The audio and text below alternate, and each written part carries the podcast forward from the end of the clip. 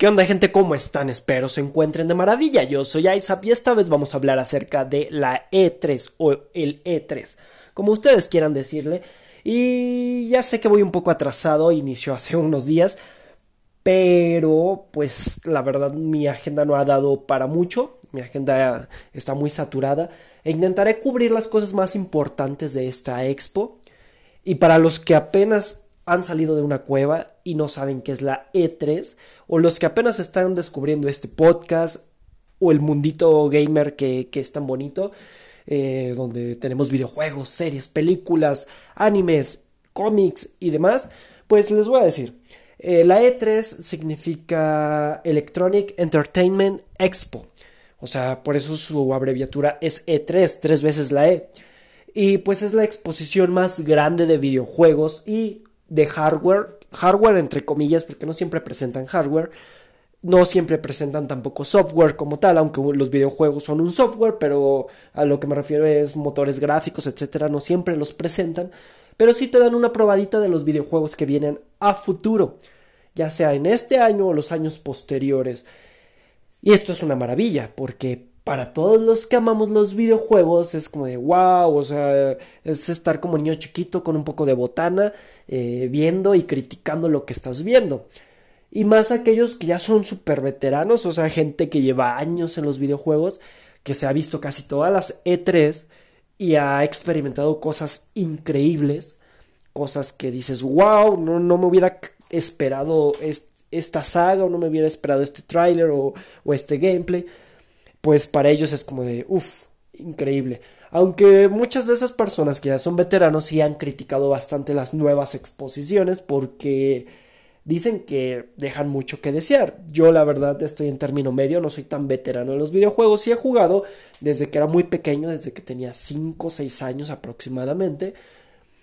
Pero pues hay gente que ya lleva aquí, que tiene 60 años y ya lleva aquí 40, o sea, eh, es una diferencia enorme. A ellos les tocaron a veces hasta los primeros videojuegos que existieron. Ya están estirando la pata prácticamente.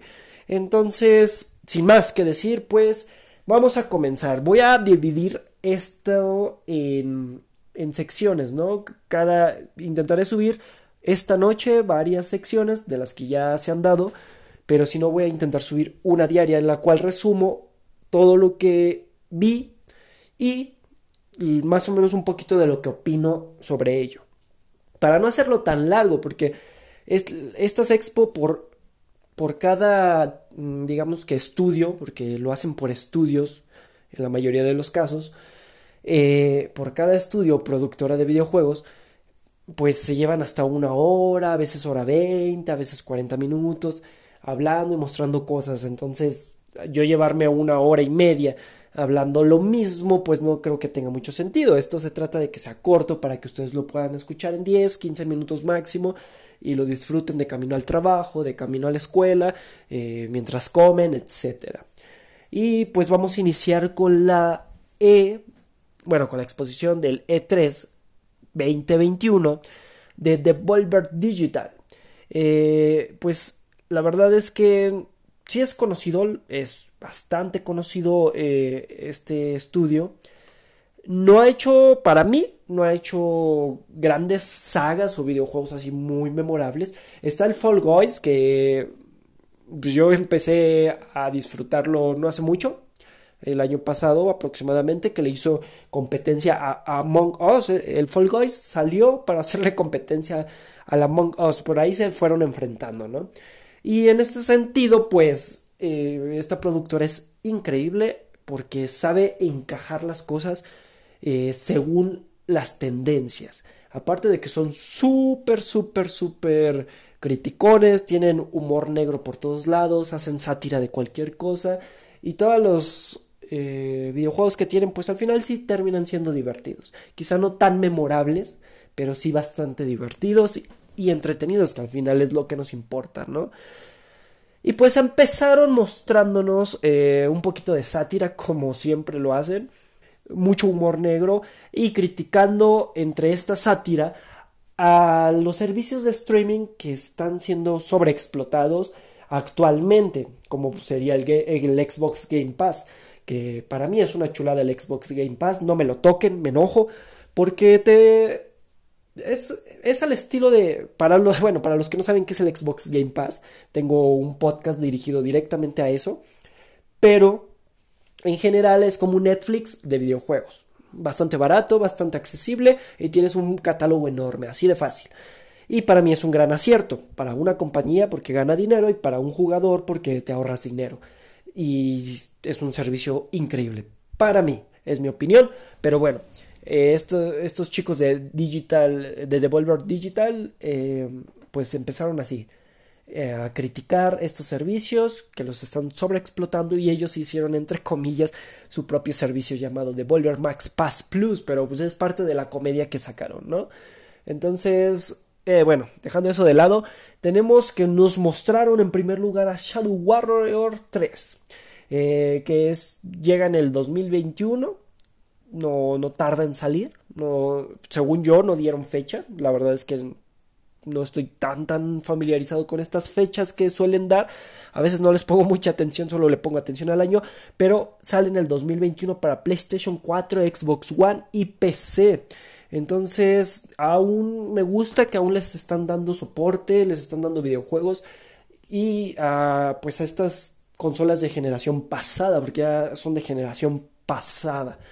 Eh, para mí es un aplauso, es un, gran logro que sigan dándole atención porque muchas personas no han cambiado su consola, muchas personas siguen, siguen y se van a quedar otros 3, 4 años con la generación pasada. Entonces que tengan algo que disfrutar y pues para ellos va a salir Shadow Warrior 3.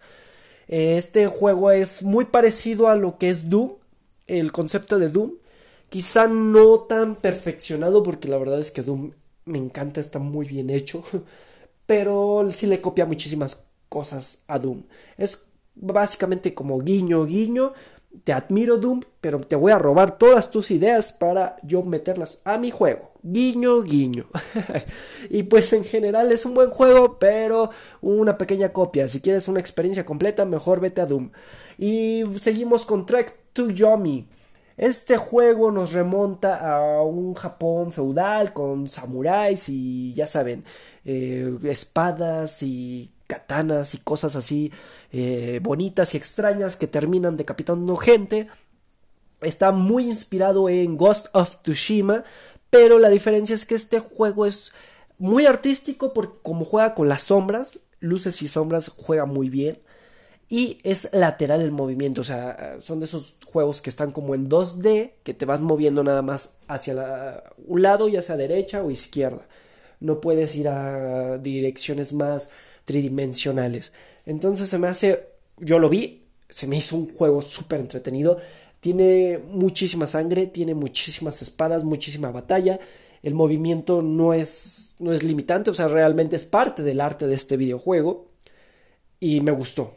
Yo estoy muy ansioso por que salga y por ver la belleza que será, porque el juego de sombras y luces que hace es muy parecido a lo que vimos en Inside o en Limbo. Entonces tiende mucho a ese aspecto de los indies. Y va a salir en el 2022 para Series X, PlayStation 5 y PC. Así que listos chicos, preparen sus carteras y va a ser una chulada de juego por lo que vi. El Phantom Abyss. Bueno, este juego es de plataforma donde la velocidad, los saltos y la astucia para poder resolver acertijos son lo que te ayudarán a sobrevivir a muchísimas trampas que te vas a encontrar a lo largo del juego. Entonces, también se, vio, se ve bastante bien, los gráficos son ah, aceptables y la acción no falta. Eso es lo que me gusta, que es un juego como muy fluido. Eh, estos plataformeros suelen tener así como eh, e, esta característica de que vayan fluidos, pero si hay unos que tienen tiempos muertos o, momentos de lentitud donde te dices, mm, ya me aburrí, mm, a lo que espero que pase esto, mm, etcétera, ¿no? Pero este se ve con muchísima acción, necesitas mucha velocidad, muchísimos saltos y tener astucia en el momento para poder resolver algún puzzle que se te presente y si no, vas a terminar atrapado por alguna de estas trampas, valga la redundancia. Pero se van a divertir muchísimo. Y va a salir para el 22 de junio del 2021. Entonces, para aquellos que les encantan los, juegos, los juegos de plataforma, lo van a disfrutar bastante, chicos. Y, pero va a salir en el Early Access. Y pues seguimos con Wizard with a Gun. Este es un sandbox de supervivencia donde se van a dar disparos a todo lo que da con criaturas pequeñas que usan una capucha. Están raros las cositas estas. Me recuerdan mucho a los Yaguas de Star Wars. parecidos, son muy parecidos a los Yaguas. Y toma temáticas de magia de, de la Edad Media, un poquito de la Edad Media, combinándolos con Western, con, el, con la temática Western del viejo oeste. Más o menos es así, es una combinación extraña que quizá muchos dirán, ah, qué revoltura tan fea, pero no les va a gustar, se ve entretenido y la verdad es que puedes jugar hasta con cuatro, bueno, se puede de cuatro jugadores. Si tienes tres amigos, si no eres un antisocial y si tienes tres amigos, lo vas a disfrutar bastante en cooperativo. Y va a salir para Switch y PC. Entonces ahí yo sí veo como una pequeña limitante para los que tienen PlayStation 5, para los que tienen PC, pues ellos disfrutan todos los videojuegos sin problema. No les pasa nada, excepto los de Nintendo, pero bueno. Y los de Switch, pues una Switch siempre viene bien. A todos nos gusta Switch, y Nintendo. Entonces sale en el 2022 para Switch y PC. Seguimos con Death's Door. Es un hack and slash en perspectiva isométrica con un poco de exploración y acertijos. La verdad es que no me gustó tanto los gráficos que muestra, o sea, como que no son tan llamativos los colores ni, ni cómo pulieron esos grafiquitos, pero sí se ve bastante intenso el juego la verdad se ve emocionante y que estás en constante, eh, digamos que movimiento, lucha. Eso me agrada de los hack and slash porque si hay unos que van medio lentos, o sea que si hay muchas explosiones en pantalla, pero te quedas así como de, ah, ok. Este se ve emocionante, entonces yo creo que sí les va a gustar a los amantes del hack and slash y de las perspectivas isométricas. A otros les desespera ese tipo de perspectivas, pero bueno. Eh, llega a Steam y a sistemas Xbox el 20 de julio, no tarda, así que lo disfruten y ahí me mandan mensaje de cómo les fue. También mostraron Inscription. Este es un rock like, o sea, tiene temáticas así como de acertijos, de de digamos que calabozos y dragones, así como de ese tipo de juegos, como calabozos y dragones, donde hay cartas, donde hay muchos acertijos donde parece algo así como oculto de la Edad Media. Tiene, tiene como este, esta ambientación un poquito, pues, extraña, pero a la vez que a todos los gamers nos suele atraer un poco. Eh, al final tienes que resolver múltiples acertijos para poder salir de una habitación un tanto sospechosa. Supongo que si no sales te mueres o te quedas por ahí siempre atrapado como yo en mis antiguas relaciones que había, había sido el, esclavo de esas mujeres. No, no es cierto. un poquito de humor, gente, un poquito de humor, porque si no le meto humor a esto, no me monetizan, no, tampoco es cierto. Yo no, yo no tengo monetización en esto, lo hago por cariño y amor al arte. Entonces sale en el 2021 y pues vale, gente lo disfrutan. La verdad es que yo no soy mucho de esos juegos, pero sí hay gente que paga incluso en la vida real porque lo encierran en una habitación y ver si puede salir de ella. Y por último tenemos a Tumble Time. Esta es una parodia de la vida diaria de los videojugadores, un poquito extraña la verdad este juego, pero pues con un, humor muy negro, muy ácido, eh, en el cual pues la mayoría se van a divertir. Mm, al final tienen que elegir entre algunas cuestiones y, van a pasar otras cosas raras de las cuales no quiero hablar porque no sé si Spotify y Anchor terminen como censurando ese tipo de cosas si hablo del humor negro. Pero bueno, lo van a disfrutar chicos. Y ese es el resumen de Devolver Digital. Yo creo que está bastante bien, tiene algunos jueguitos que a mí me interesaron y que por los cuales yo sí pagaría aunque sea para probarlos un poco. Entonces, si a ustedes les gustan los videojuegos que hace esta casa productora y les gustó lo que yo mencioné, pues les voy a seguir trayendo resúmenes de las siguientes casas productoras. Por ahora me despido, ya son 15 minutos, gente. Espero lo hayan disfrutado. Voy a intentar acortar más esto porque si no, ya valió. Y pues los invito a seguirme en mis redes sociales, en Facebook como ISAPTV, en Instagram como ISAPTV y por Anchor, Spotify, Google Podcast y todas las demás mm, pues casas de podcast eh, que puedan tener también síganme, síganme, reproduzcan todos mis podcasts, compártanlo con sus amigos, compártanlo con su familia y si quieren hasta duerman escuchándolos de fondo, porque mi voz es muy relajante. Y nos estamos viendo gente, hasta luego.